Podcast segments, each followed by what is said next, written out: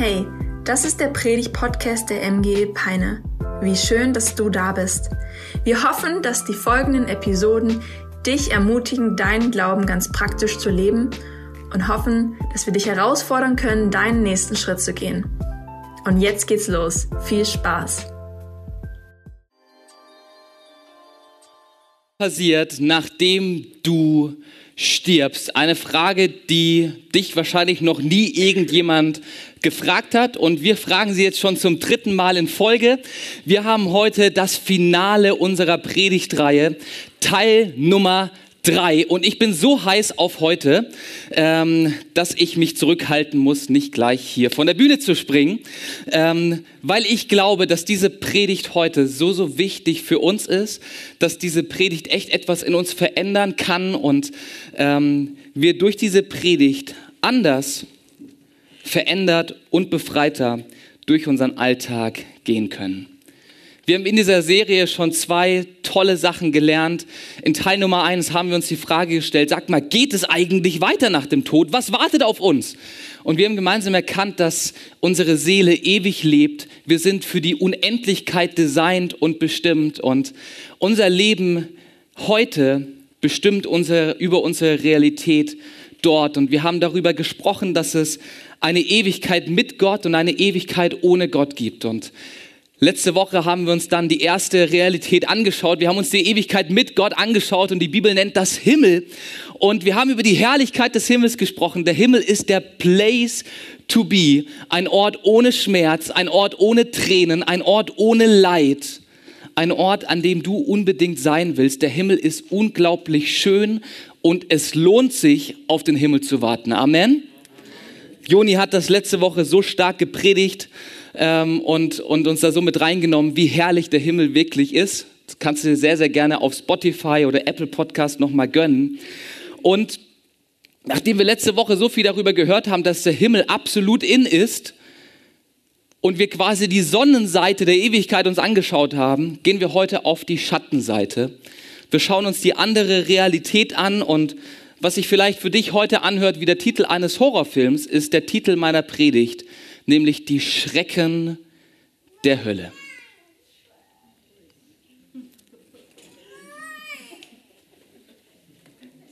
Ich habe ungefähr so mit viereinhalb Jahren das erste Mal so ein bisschen was von Himmel und der Hölle verstanden. Ich war schon als kleines Kind immer in der Kinderkirche, im Kindergottesdienst und ähm, habe da viel von Jesus gehört und viel über Gott gehört. Und irgendwann so mit viereinhalb hat es angefangen, dass ich immer dann, wenn ich irgendwas gemacht habe, was nicht so gut war, wenn ich meine Eltern belogen habe oder irgendwas gestohlen habe, dass ich dann schnell auf die Toilette gerannt bin und in diesem kleinen zwei Quadratmeter Raum mich hingesetzt habe und gebetet habe, Gott, Jesus, ich will dein Freund sein und ich will nicht in die Hölle gehen. Und jedes Mal, wenn wieder irgendwas vorgefallen ist, ist der kleine Lukas mit seinen viereinhalb Jahren auf die Toilette gestratzt, der Ort der perfekten Intimität und Zweisamkeit mit Gott und ähm, habe dort mein Gebet gesprochen, gesagt, Gott, ich, weiß eine Sache safe. Ich will in den Himmel und nicht in die Hölle. Und ich kann dir sagen, in diesen zwei Quadratmeter Toilette habe ich mich Gott so nahe gefühlt wie nirgendwo sonst mit meinen viereinhalb Jahren. Ich weiß es nicht, was du heute Morgen über die Hölle denkst. Vielleicht fragst du dich, warum zur Hölle reden wir überhaupt darüber? Oder du denkst so ganz ehrlich, über dieses Thema zu reden, wäre die reinste Hölle. Und die Frage ist berechtigt, warum reden wir als Kirche über die Hölle? Und dafür gibt es eine Antwort und davon sind wir auch echt überzeugt. Denn was du über die Ewigkeit glaubst, bestimmt, wie du heute lebst. Das ist so der Satz, der uns seit drei Wochen jetzt schon beschäftigt und prägt, was du über die Ewigkeit glaubst und vor allem, was du auch über die Realität von Himmel und Hölle glaubst, bestimmt, wie du heute lebst. Und Jesus, unser großes Vorbild, unser Retter und unser Herr, war ganz klar darüber, wie diese Realität Himmel und Hölle aussieht und hat ganz klar gemacht, dass jeder von uns im Leben vor einer Weggabelung steht und jedem Menschen es offen steht, sich frei zu entscheiden, wie er leben möchte. Und Jesus hat das Ganze in eine Metapher gepackt in Matthäus 7, Vers 13 bis 14, wo er sagt, geht durch das enge Tor, denn das weite Tor und der breite Weg führen ins Verderben und viele sind auf diesem Weg. Doch das enge Tor und der schmale Weg führen ins Leben und nur wenige finden diesen Weg. Du kannst auf viele verschiedene Arten ohne Gott leben. Du kannst dich auf viele verschiedene Arten dafür entscheiden, im Hier und im Heute ohne Gott unterwegs zu sein, was aber dann auch gleichzeitig bedeutet, dass dich eine Ewigkeit ohne Gott erwartet. Oder du nimmst den einen Weg und deswegen spricht hier Jesus von einer engen Pforte und einem schmalen Weg, weil es nur einen einzigen Weg zu Gott dem Vater gibt. Und Jesus sagt selber über sich, ich bin der Weg, die Wahrheit und das Leben. Niemand kommt zum Vater außer durch mich.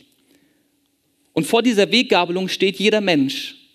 Und wir haben die Wahl zwischen Herrlichkeit des Himmels oder Schrecken der Hölle.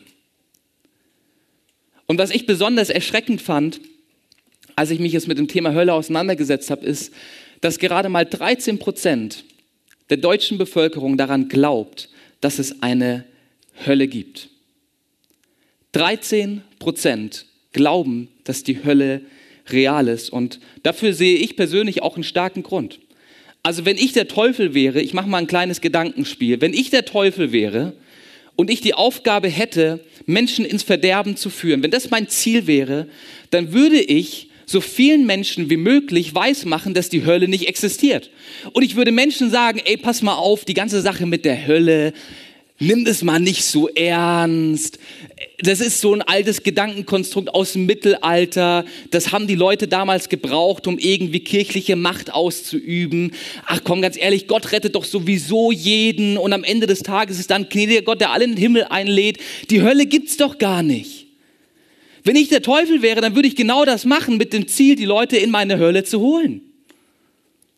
Und ich glaube, das ist der Grund, warum viele von uns vielleicht auch, viele um uns herum, keine Ahnung haben, dass die Hölle real ist, dass sie existiert und eine Gefahr für jeden darstellt, der sich nicht für ein Leben mit Gott entscheidet.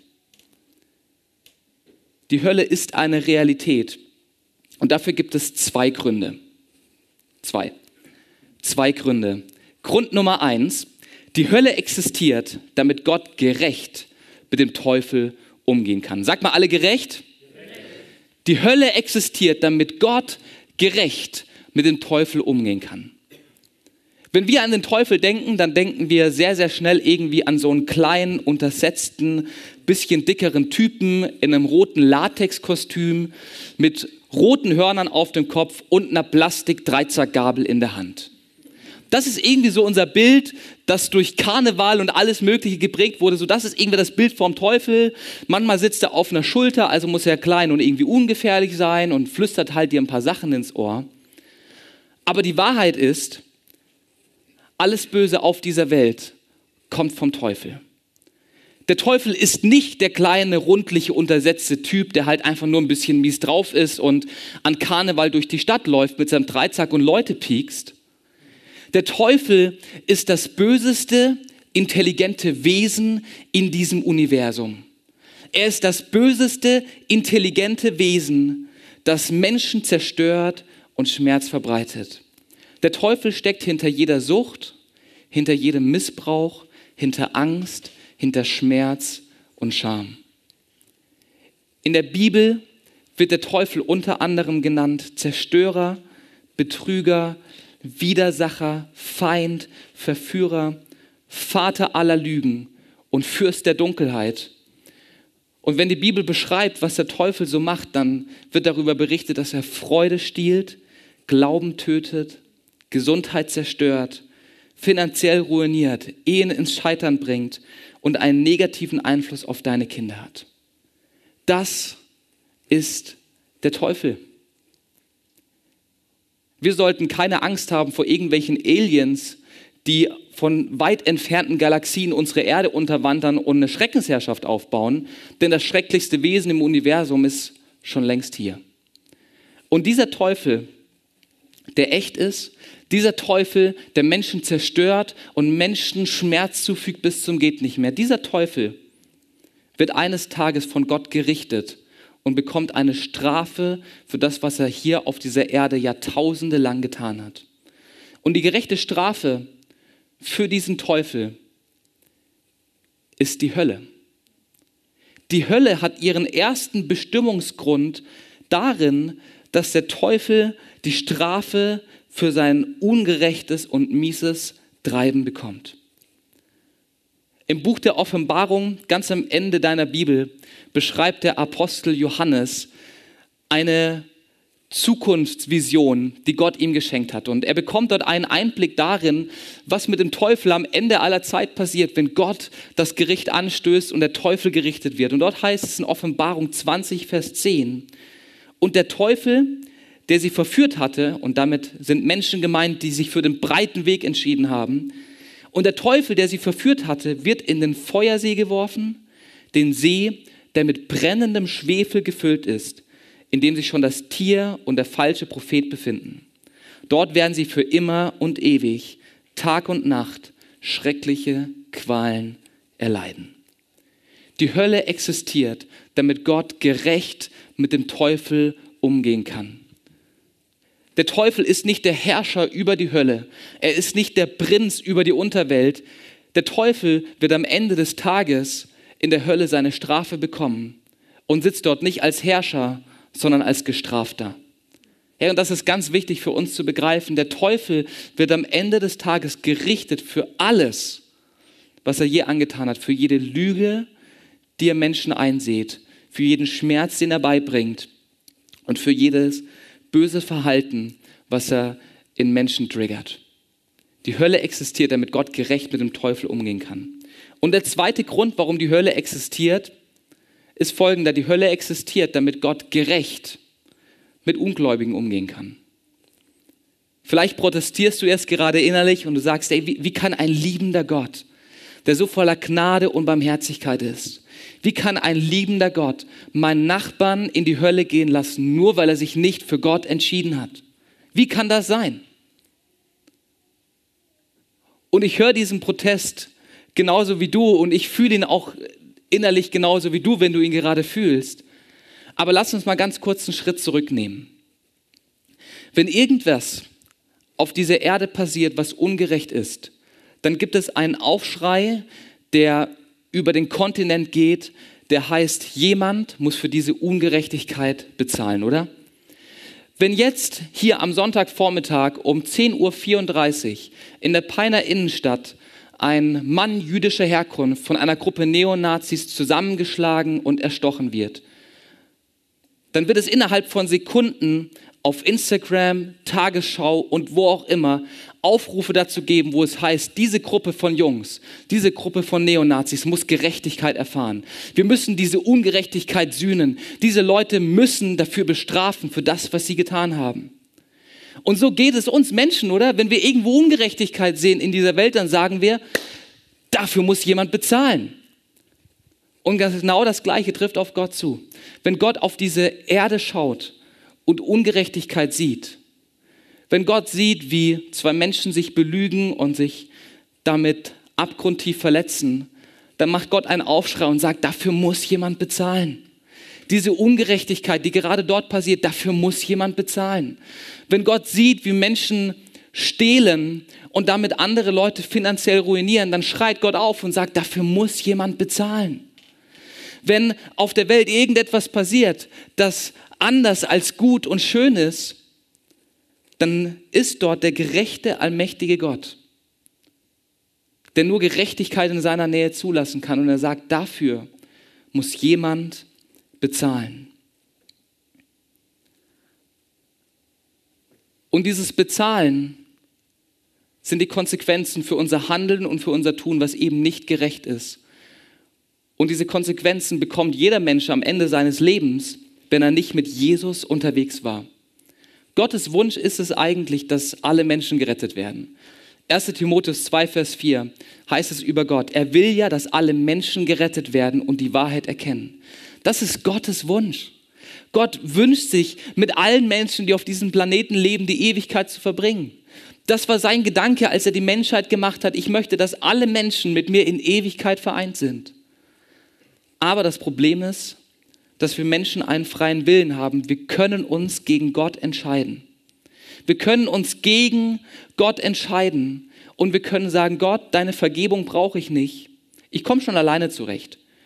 Gott, dein, deine Gnade, deine Barmherzigkeit, die brauche ich nicht. Ich will lieber selber Herr über mein Leben sein. Ich will lieber versuchen, mich selber zu retten. Ich brauche dich nicht. Ich mach's alleine. Und mit diesen Menschen geht Gott am Ende ihres Lebens im Gericht gerecht um, indem er sagt, okay, du wolltest meine Vergebung nicht haben, dann musst du die Konsequenzen für deine Schuld tragen. Und 2. Thessalonicher 1, Vers 8 bis 9 beschreibt es so. Er wird die zur Rechenschaft ziehen, die Gott nicht als Gott anerkennen und nicht bereit sind, das Evangelium von Jesus, unserem Herrn, anzunehmen. Die Strafe, die diese Menschen erhalten, wird ewiges Verderben sein, sodass sie für immer vom Herrn und von seiner Macht und Herrlichkeit getrennt sind. Das ist die gerechte Behandlung für Menschen, die ihm nicht vertrauen und die sich dagegen entscheiden, bei ihm Vergebung für Schuld zu bekommen.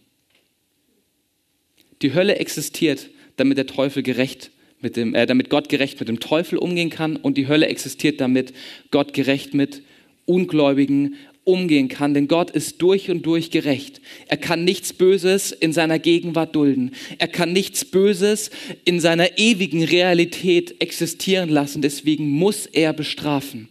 Deswegen muss er Konsequenzen ziehen für Schuld, die wir auf uns laden. Das ist der Grund, warum die Hölle existiert. Die Hölle existiert, damit Gott gerecht sein kann.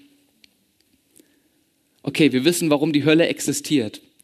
Wir wissen, was ihr Zweck ist. Wir wissen, was ihre Bestimmung ist. Führt uns aber zu der zweiten Frage. So, okay, Lukas, wie sieht denn jetzt die Hölle aus? Wie, wie schaut es aus? Was wartet auf den Teufel am Ende der Zeit? Was wartet auf Menschen, die dir nicht vertrauen, die Gott nicht vertrauen? Was wartet auf, auf diese Leute? Und wenn du jetzt die Erwartungen, die Hoffnung hast, dass ich dir Bilder irgendwie zeige aus der Hölle, dann muss ich dich enttäuschen. Denn genauso wie im Himmel war auch noch niemand in der Hölle und ist von dort zurückgekehrt und kann dir einen Einblick geben. Ähm, die Videoübertragung ist da nicht so gut in diesem Bereich der ähm, unsichtbaren Realität. Und ich kann dir aber auch keine Bilder von irgendwelchen Künstlern zeigen, denn so detailliert wie manche mittelalterliche Künstler die Hölle gemalt haben auf großen Wandgemälden und auf Kirchenwänden und sowas, so detailliert ist die Beschreibung der Bibel nicht. Wir finden zwar einige Aussagen über die Hölle und ähm, wirklich einige, ähm, das kommt auf allen paar Seiten mal vor, wir finden einige Aussagen, aber keine detaillierte Beschreibung. Denn das Ziel der Bibel ist nicht dir zu zeigen, wie schrecklich die Hölle ist. Das Ziel der Bibel ist klarzumachen, dass wir Rettung brauchen und dass Gott uns mit Jesus retten möchte aus der Konsequenz unserer Sünde. Also ich werde dir jetzt nicht genau sagen, was in der Hölle wartet. Ich werde dir nicht genau sagen können, wie das alles aussieht. Ich kann dir keinen Bauplan geben und auch sonst keine ähm, bildhaften Beschreibungen und Umreißungen. Aber was ich dir geben kann, als ein Bild von dem, wie die Hölle ist, sind Ableitungen aus einer Geschichte, die Jesus erzählt hat, die uns vor Augen halten, wie die Realität der Hölle auf Menschen wirkt. Und diese Geschichte finden wir in dem Lukas-Evangelium in Kapitel 16. Jesus hat diese Geschichte erzählt, um seinen Leuten zu zeigen, wie die Realität der Hölle ähm, aussieht, aber ist nicht bildlich, sondern eher äh, metaphorisch wurde diese Geschichte erzählt. Und der Evangelist Lukas hat sie für uns aufgeschrieben, nachdem er mit Augenzeugen gesprochen hat. Und wir haben quasi so eine erste Handgeschichte von Jesus, die er erzählt hat über die Hölle. Und da heißt es in Lukas 16, Vers 19 bis 23, da war ein reicher Mann, der teure Kleidung trug und jeden Tag im Luxus lebte. Vor dem Tor seines Hauses lag ein Armer namens Lazarus. Sein Körper war voller Geschwüre. Gern hätte er seinen Hunger mit den Küchenabfällen gestillt, doch nur die Hunde kamen und leckten an seinen Geschwüren. Der Arme starb und wurde von den Engeln zu Abraham gebracht. Dort erhielt er den Ehrenplatz direkt neben ihm. Auch der Reiche starb und wurde begraben. Als er in der Hölle wieder zu sich kam und Folterqualen litt, sah er in weiter Ferne Abraham und Lazarus an seiner Seite. Die Geschichte geht noch weiter, das schauen wir uns gleich an, aber an der Stelle schon mal ein paar Sachen. Beide sterben, der arme Lazarus und der reiche Mann, dessen Namen wir nicht kennen. Lazarus landet im Schoß Abrahams, er bekommt einen Ehrenplatz in der Ewigkeit und das ist sinnbildlich für den Himmel, das ist sinnbildlich für einen unglaublich schönen und genialen Ort. Die ersten Zuhörer von dieser Geschichte waren Juden und im Schoß Abrahams zu sitzen war so von im Schoß des Großvaters zu sitzen ein Ort von Geborgenheit, ein Ort von Sicherheit, ein Ort, an dem du unbedingt sein willst. Und das ist die Realität für den armen Lazarus. Und gleichzeitig wird beschrieben, dass der reiche Mann schreckliche, höllische Qualen leidet. Er findet sich in der Hölle wieder, einem Ort, der unglaublich hässlich ist, ein Ort, der mit Feuer gleichgesetzt wird, ein Ort der Isolation und der Dunkelheit, ein Ort, an dem es keine Hoffnung mehr gibt, ein Ort der Bestrafung, und ein Ort, an dem dieser, dieser reiche Mann auf gar keinen Fall sein will. So, jetzt haben wir dieses Wort Hölle, ähm, was an dieser Stelle, aber auch an vielen anderen Stellen im Wort Gottes vorkommt. Und das Wort Hölle wird abgeleitet aus dem Hebräischen, aus dem griechischen Wort, das Gehenna heißt. Ähm, und Gehenna ist eine Kurzform von Tal Hinnom. Sagt mal Hinnom. Tal Hinnom. Und dieses Tal Hinnom war ein realer Ort in der Zeit von Jesus. Und zwar ein Tal, das südlich von Jerusalem lag, mit ein bisschen Entfernung und quasi die große Mülldeponie für Jerusalem war. Es war ein, ein Tal, in dem geschichtlich einiges schon abging und ähm, da wilde Sachen passiert sind. Vor Jesus wurden da Kinder geopfert für andere Götter, also wirklich ein Tal, in dem man nicht sein wollte. Und in dieses Tal haben die Bewohner von Jerusalem ihre Küchenabfälle reingeworfen, ähm, die Abfälle, die so mit der Toilette zusammenhängen. In, in dieses Tal wurden tote Tiere geworfen. Wenn dann Schaf verendet, dann bist du ins Tal Hinnom gereist und hast es da reingeworfen. Und Kriminelle die hingerichtet wurden, sind ebenso dort in diesem Tal Hinnom ähm, hintransportiert worden. Und in diesem Tal Hinnom brannten ständig Feuer, die diesen Müll der Gesellschaft verbrannten. Da waren ständig Feuer am Laufen und es roch bestialisch und widerlich nach allem möglichen Abfall. Und dieses reale Tal benutzt Jesus als ein Sinnbild für die Hölle und sagt, die Hölle ist so ein, ein Tal Hinnom. Die Hölle ist so ein Gehenna. Ein, ein, ein Ort, wo ständig Feuer ist und ständig Dinge kaputt gehen und, und Schmerz und Trauer zu finden ist.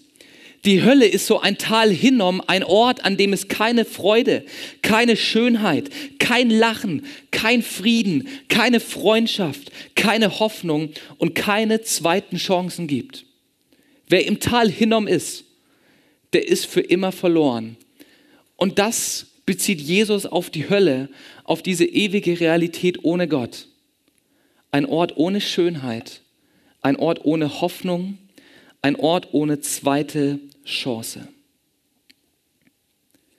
Die Hölle ist der Ort, an dem Gott zu 100 Prozent abwesend ist. Die Hölle ist ein künstlicher Ort, den Gott schafft, ein Ort, in dem er sich zurückhält, ein Ort, wo seine Gegenwart nicht zu finden ist. Und das Fehlen der Gegenwart Gottes ist so schrecklich, dass es Qual und Schmerz bedeutet. Doch im Gegenzug ist der Himmel der Ort, wo wir zu 100 Prozent Gottes Gegenwart erleben dürfen, zu 100 Prozent Gottes Gegenwart genießen dürfen und erleben dürfen, wie gut Gott ist. So, die Geschichte geht noch ein bisschen weiter. Am Vers 24 lesen wir, da rief der Reiche, Vater Abraham, hab Erbarmen mit mir, schick mir doch Lazarus, lass ihn seine Fingerspitze ins Wasser tauchen und meine Zunge kühlen, denn ich werde in der Glut dieser Flammen sehr gequält. Doch Abraham erwiderte, mein Kind, denk daran, dass du schon in deinem Leben alles Gute bekommen hast, Lazarus aber nur das Schlechte. Jetzt wird er hier dafür getröstet und du hast zu leiden. Außerdem liegt zwischen uns und euch ein so tiefer Abgrund, dass niemand von uns zu euch hinüberkommen kann, selbst wenn er es wollte, und auch von euch kann niemand zu uns herüberkommen. Vater Abraham bat der Reiche, dann schick ihn doch wenigstens in das Haus meines Vaters, denn ich habe noch fünf Brüder. er soll sie warnen, damit sie nicht auch an diesen Ort der Qual kommen. Doch Abraham sagte, sie haben die Worte von Mose und den Propheten, auf die sollen sie hören. Deine Leute, die noch auf der Erde sind, die haben das Wort Gottes, das sollen sie lesen, das sollen sie studieren und das wird ihnen eine Warnung sein, nicht in die Hölle zu wollen, sondern in den Himmel. So aus dieser Geschichte können wir vier Lektionen über die Hölle ableiten, wie die Hölle ist. Und ich hoffe echt, dass ähm, in dir nicht ein, ein Bild entsteht von so einem Swimmingpool von Lava oder sowas. Ähm, das benutzt zwar die Bibel oft, aber das ist immer eine Metapher. Wenn wir in der Bibel Dinge lesen über die Hölle, dann sind es immer Metaphern. Denn wie kann die Hölle ein loderndes Flammenmeer sein und zugleich ist dort tiefste Dunkelheit? Schließt sich aus, oder? Ähm, wenn du die Bibel liest und Dinge über die Hölle liest, dann sind das immer Metaphern und Sprachbilder, die gebraucht werden. Ähm, und diese vier Lektionen, die ich jetzt aber ableite, sind, sind Sicherheiten, die safe so sein werden ähm, und die sicher so sind. Lektion Nummer eins, die wir an dem reichen Mann sehen, ist folgende. Der reiche Mann ist bei vollem Bewusstsein. Er erleidet in der Hölle tiefe Qualen und das bei vollem Bewusstsein. Er bekommt mit, was passiert. Er erleidet Schmerz an seinem Körper und er empfindet Bedauern über sein Leben und über seinen Lebensstil. Er hat Erinnerung an das, was auf der Erde passiert ist. Er weiß, wer dieser Lazarus ist. Und er weiß ganz genau, wer seine Familie ist. Er ist bei vollem Bewusstsein in der Hölle und leidet dort. Das Zweite ist folgendes. Die ewige Realität des reichen Mannes ist fest. Er kann an seinem Zustand nichts verändern. Er kann an seinem Zustand an diesem Ort nicht rütteln. Es ist festgeschrieben. Er ist jetzt dort in der Hölle. Er hat dort zu leiden und er hat dort die Konsequenzen seiner Schuld zu tragen. Und er ist nicht imstande, irgendwie von diesem Ort wegzukommen. Abraham der in dieser Geschichte spricht, sagt, ey, es ist nicht möglich, dass einer von uns zu dir kommt und es ist auch nicht möglich, dass du zu uns kommst. Da ist eine Barriere, die verschlossen ist, unmöglich, das zu durchbrechen. Die ewige Realität ist fest. Das Dritte, was wir lernen, ist, der reiche Mann weiß, dass sein Leiden gerecht ist. Er beschwert sich über die Schmerzen und er sagt, boah, ich leide höllische Qualen. Es tut unglaublich weh, hier an diesem Ort zu sein. Es ist schrecklich und ich hasse es. Es ist schrecklich und ich will nicht mehr, ich kann nicht mehr. Er beschwert sich über den Schmerz, aber er beschwert sich nicht darüber, dass dieser Schmerz ungerecht wäre. Weil er erkennt, dass die Schuld in seinem Leben jetzt dort in der Hölle bestraft und gesühnt wird. Und das vierte, was wir sehen, der reiche Mann bittet darum, dass jemand seinen Brüdern hilft, Jesus kennenzulernen. Die Hölle ist so schrecklich, dass wir da nicht hinwollen. Die Hölle ist so schrecklich, dass wir sie nicht mal unserem schlimmsten Feind noch unserem besten Freund wünschen, weil dieser Ort so zerstörend und so schmerzhaft sein wird. Und er bittet darum, sagt, ey, bitte, bitte mach irgendwas, damit meine Leute wissen, wie schlimm es hier unten ist. Damit meine Leute wissen, wie schrecklich die Hölle sich anfühlt hilf ihnen. Wer in die Hölle geht, ist bei vollem Bewusstsein. Wer in die Hölle geht, dessen Realität ist fest. Wer in die Hölle geht, leidet gerecht für sein Leben, für sein Denken, für sein Handeln, für sein Tun. Und wer in der Hölle ist, will verhindern, dass andere dorthin kommen. Hey, was du über die Ewigkeit glaubst, bestimmt, wie du heute lebst. Und ich glaube, dieses Wissen über die Hölle, so schrecklich es ist und so böse es sich auch anhört, darf beeinflussen, wie wir heute leben. Und ich will dir mit dieser Predigt überhaupt keine Angst machen. Ich will dir mit dieser Predigt keine Angst vor der Hölle machen, sondern will dir viel mehr Ermutigung dafür geben, dich auf den Himmel zu freuen und gleichzeitig Menschen mitzunehmen, die Jesus noch nicht können. Hey, du und ich, jeder Mensch um dich herum, wir alle stehen vor der Entscheidung, für eine Weggabelung mit Gott oder eine Weggabelung ohne Gott. Wir alle stehen vor der Entscheidung, Gott als Herrn und Retter anzunehmen, hier auf dieser Erde, im Jetzt und Hier, oder ihn im Jetzt und Hier abzulehnen. Und Timothy Keller, ein Theologe, der echt Geniales und tiefe Wahrheiten Gottes super einfach erklären kann, hat das Ganze mal versucht, wie folgt in einen Satz zu packen. Und er hat gesagt, in der Ewigkeit bekommst du, was du am meisten wolltest. Entweder Gott als Retter und Herr oder du musst dein eigener Herr und Retter sein. In der Ewigkeit bekommst du das, was du am meisten wolltest. Wenn du dich hier auf dieser Erde dafür entscheidest, dass Jesus dein Herr und dein Retter sein soll, dann bekommst du das auch in der Ewigkeit. Und wir dürfen in der Ewigkeit mit Gott gemeinsam sein. Er ist unser Herr, wir sind seine Kinder und er rettet uns von Schuld und von Sünde, sodass wir nicht die Konsequenzen tragen müssen.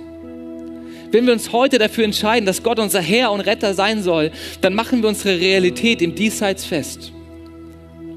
Und auf der anderen Seite wenn du sagst, nee, ey, ganz ehrlich, ich bin lieber selber Herr über mein Leben.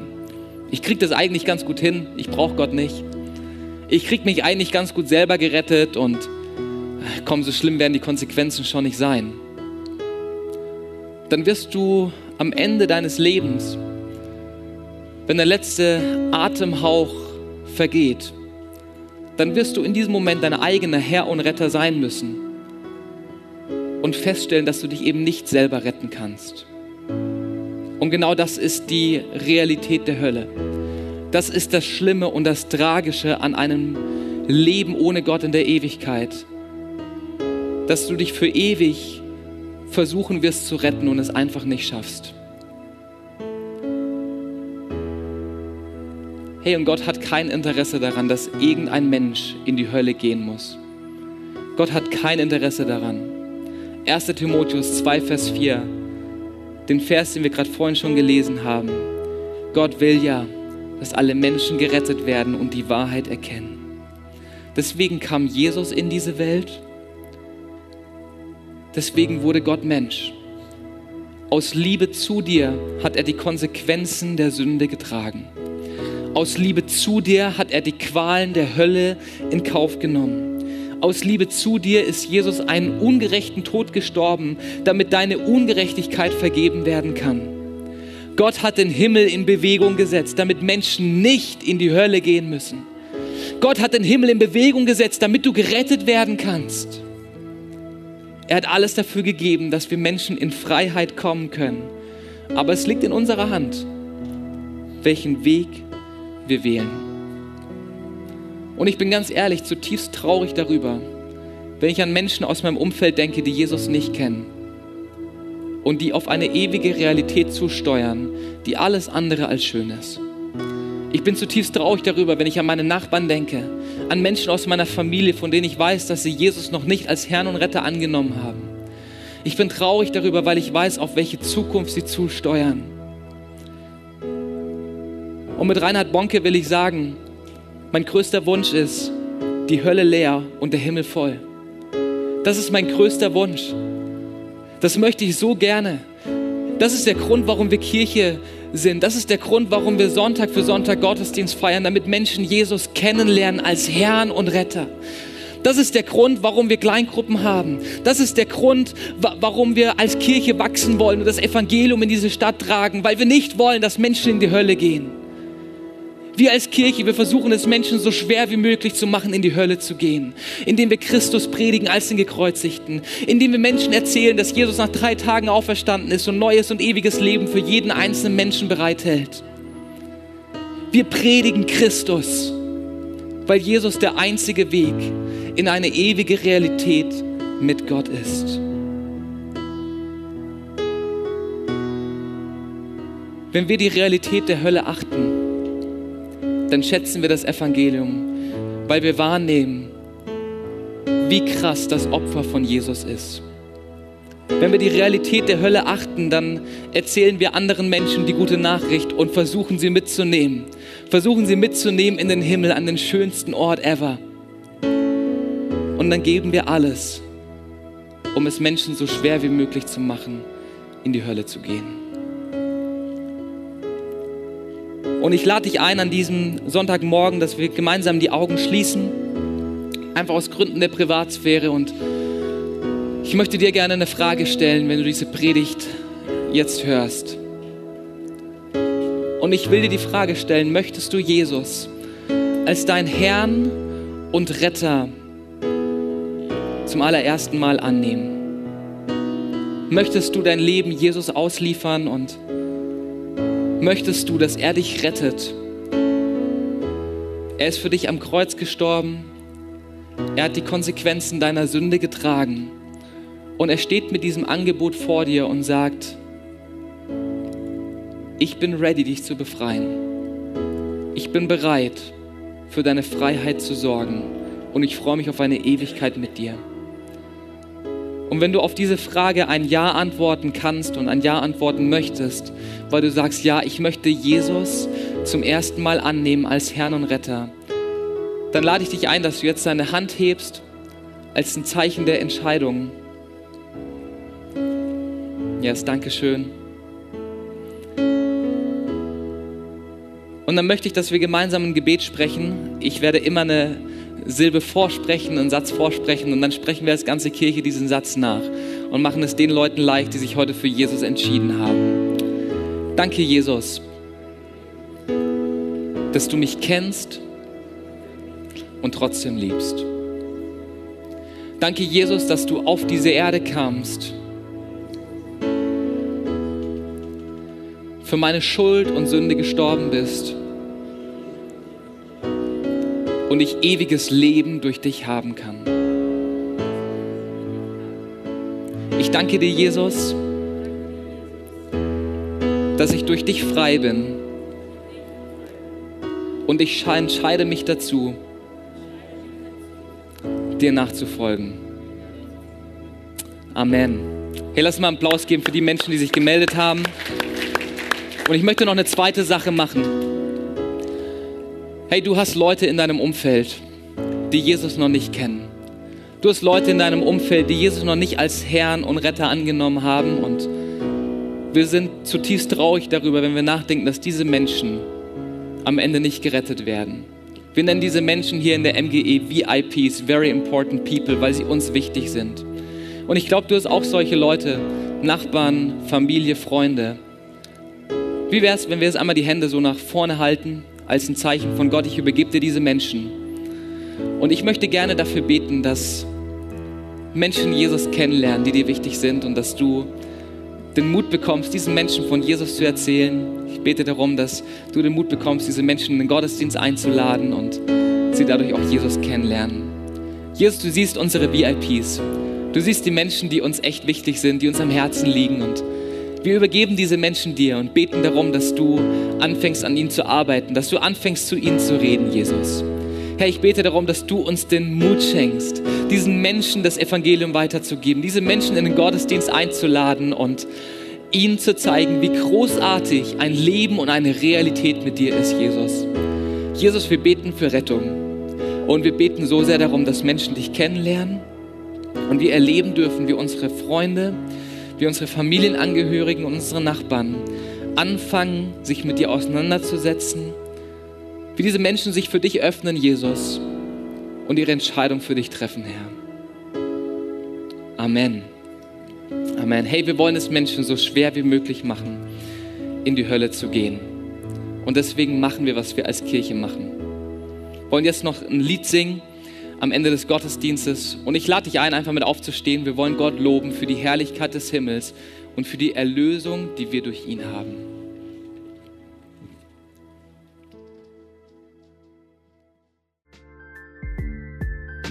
Wow, was für eine starke Predigt. Danke, dass du mit dabei warst. Abonniere gerne unseren Kanal, um weitere Folgen zu hören. Auf unserer Website kannst du vorbeischauen und dort auch unseren Newsletter abonnieren, um alle Events und Infos zu bekommen. Wir würden uns freuen, von dir zu hören. Bis dahin, Gottes Segen und bis zum nächsten Mal.